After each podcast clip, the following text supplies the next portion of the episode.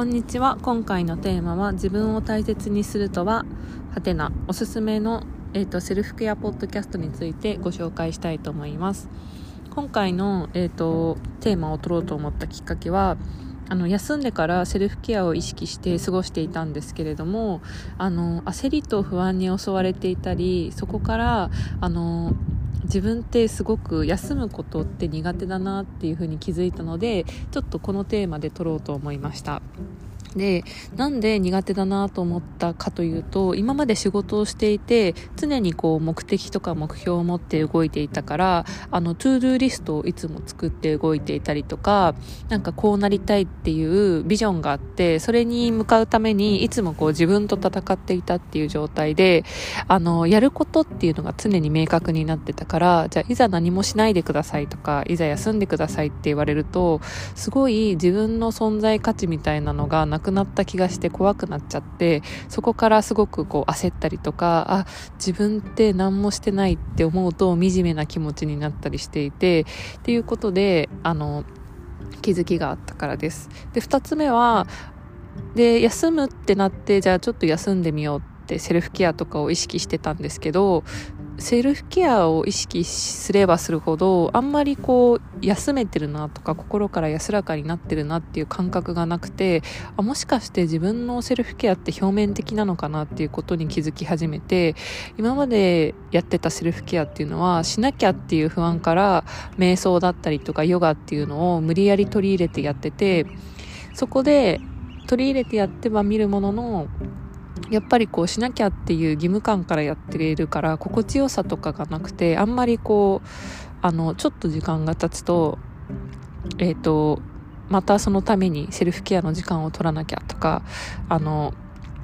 またエネルギーが復活したら急に動き出すけど常に疲れてるっていう感覚があって本当のセルフケアって何なんだろうって思い始めたことがきっかけです。あとは実際にこうちょっとセルフケアっていう意識を変えてみてあの変化だったりっていうのがあったのでシェアしたいと思ってちょっとこのテーマを取りました。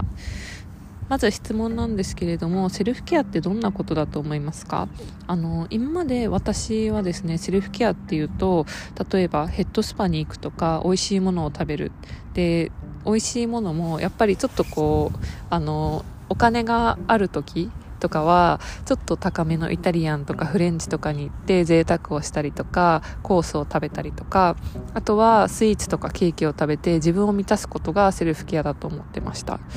で一時的にはあのそういう状態の時っていうのは満たされるんだけどお金を、えーと、消費してる感覚があったりあとはなんか一時的には満たされるけどそれが長いこと満たされるかっていうとそうじゃなくて常にこうあの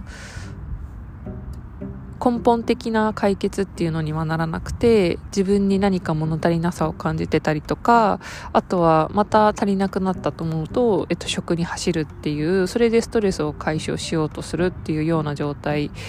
であのなんか心から満たされてる感覚があるっていうことに気づいてなかったです。でそんな経験のある方っていうのはいますかね？ちょっとあの質問で考えてみてほしいんですけどもしそういう人がいたらですねあの一緒にセルフケアについてあの学んでみませんかっていうようなことが今回の趣旨になります。で今回のおすすめのポッドキャストの紹介2つあります1つ目は毎日5分紙とペンでセルフケアっていうポッドキャストですこのえっ、と紙とペンでセルフケアのポッドキャストは都内 OL のりんたろうちゃんっていう方が発信していてあの番組の内容としては自己肯定感ゼロの状態からですね。りんたろうちゃんがジャーナリングを通して人生ワクワクを取り戻した話を発信してます。であの面白いエピソードっていうのがあって20代でマンションを購入した話だったりあとは海外留学中のお話っていうのもすごく面白いです。であのちょっと話が脱線しちゃうんですけど、りんたろうちゃんのですね、セルフケアジャーナリングの発信がきっかけで、ちょっといろいろと、あの、ジャーナリングを取り入れ始めたんですけどその中で自分にいい変化っていうのもあったのでちょっとここでシェアさせてください。あの始めた1週間っていうのはジャーナリングまずジャーナリングって日記みたいに自分のこう感情だったりあのその日あったこととかあとはこう何に感謝してるかっていうことをあの日記に書いていくんですけどその中であのこう自由に自分の感情とかを書いて毎日夜にですねあのそういうアウトプットをしてるんですけどその中で、えっと、始めた1週間っていうのはすごくモヤモヤしてて書く内容もすごくこう暗い話ばっかり自分ジャーナリングしてた時にそういう状態だったんですよ。であの特にどんなことを書いてたかというと嫌なことってっていうのをその最初の1週間っていうのはすごくネガティブな状態だったので嫌なことをとにかく書き続けていてそしたらあのちょっとこう1週間後にはあの書く内容が変わってたんですね。どんな内容かというとあの嫌なことを書いてたら次の日になんかこう自然と行動がどうやったらその嫌なことがなくなるのかなっていう行動になっていて例えば部屋が汚いことが嫌だっていう風に日記に書いてたら次の日にはその部屋を掃除してたりとかあとは野菜を食べられないことが嫌だっていう風に感じたら次の日はあの自然とこう野菜を取るようにしてたりとかそしたら、えっと、その次の日には嬉しかったことで野菜を食べられたこととか部屋がきれいになったことっていう風に書く内容が変わっていってなんか自分の頭の中で自然とこうあのアウトプットの内容も変わっていったっていうような状態でした。で、えっと、そこからあのすごい自分が気づいたことっていうのは感情にすごい敏感になったなと思っててネガティブな感情にも嬉しかった感情にもすごく敏感になった自分がいてジャーナリングを通して感情を味わうっていう体験ができてるなっていう実感があったのですごくこういった意味でなんかこう満たされないっていう気持ちで今までセルフケアをやってたけれどもあのすごい自分の中で感情が蘇ってきてるからなんか満たされてるなとかなんか自分のこう毎日の楽しみみたいなものとか明日はどうやって過ごそうかなっていうワクワク感があの生まれました。なのでぜひですねこのポッドキャストを聞いてもらってあのちょっとそのジャーナリングのヒントだったりあのいろんな、えっと、変化を感じることができると思うので、えー、おすすめしたいです。で2つ目は毎日10分カリフォルニアから思考でセルフケアっていうあの海外在住30年のカリフォルニア在住のまーちゃんっていう方が発信してるポッドキャストです。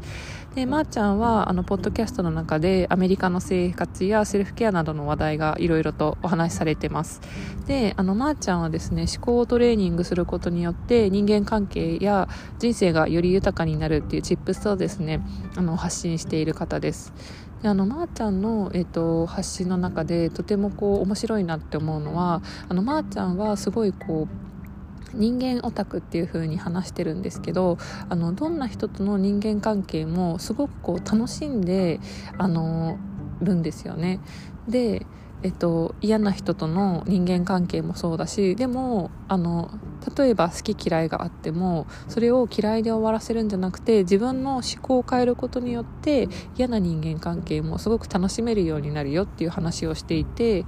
でなぜかなってその分析するとやっぱりダイバーシティな環境にいていろんな人たちと共存してるからこそそういったまーちゃんの豊かな思考になっていてそのまーちゃんの心のあとはあの豊かさっていうのもすごいこう影響してるんだろうなっていうふうに思いました。でなんか自分にはその思考っていうのは今かなりこうなんか勉強してる途中で嫌なものは嫌って思うとシャットダウンしちゃったりとか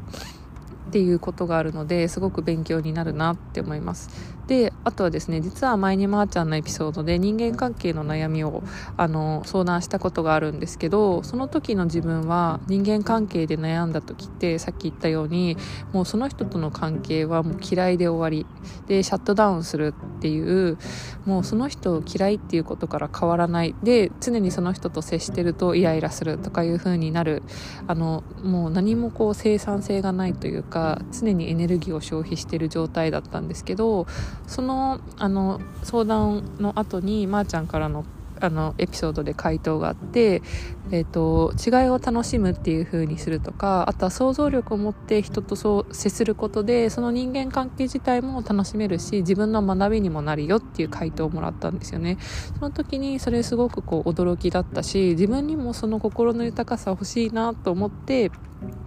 いろんな人との違いを楽しめれば人間関係でも余計なエネルギーを使うこともなくなるしあとはもう本当自分の感性に幅が出るようになるなって単純に思いました。なのでぜひですねちょっとセルフケアってどういうことなんだろうとか休むことって苦手だなって思う人にはぜひこの今回エピソードでおすすめしたあのポッドキャストですね聞いてみてあのもうすごく勉強になることや参考になることたくさんあるのであの聞いてみてほしいなと思いました。であと今回のエピソードで感じたことだったりあの自分でやっているセルフケアだったりあればですねぜひシェアしてもらいたいなって思いますインスタはですね emily.chocewomen で、えっ、ー、と、エミリー .choice あ、ごめんなさい。FOR ですね。チョイス for woman で、発信をしてます。あとはですね、DM と公式 LINE でもあのご連絡お待ちしているので、あのぜひご意見などありましたらシェアしてください。それでは次回のエピソードでお会いしましょう。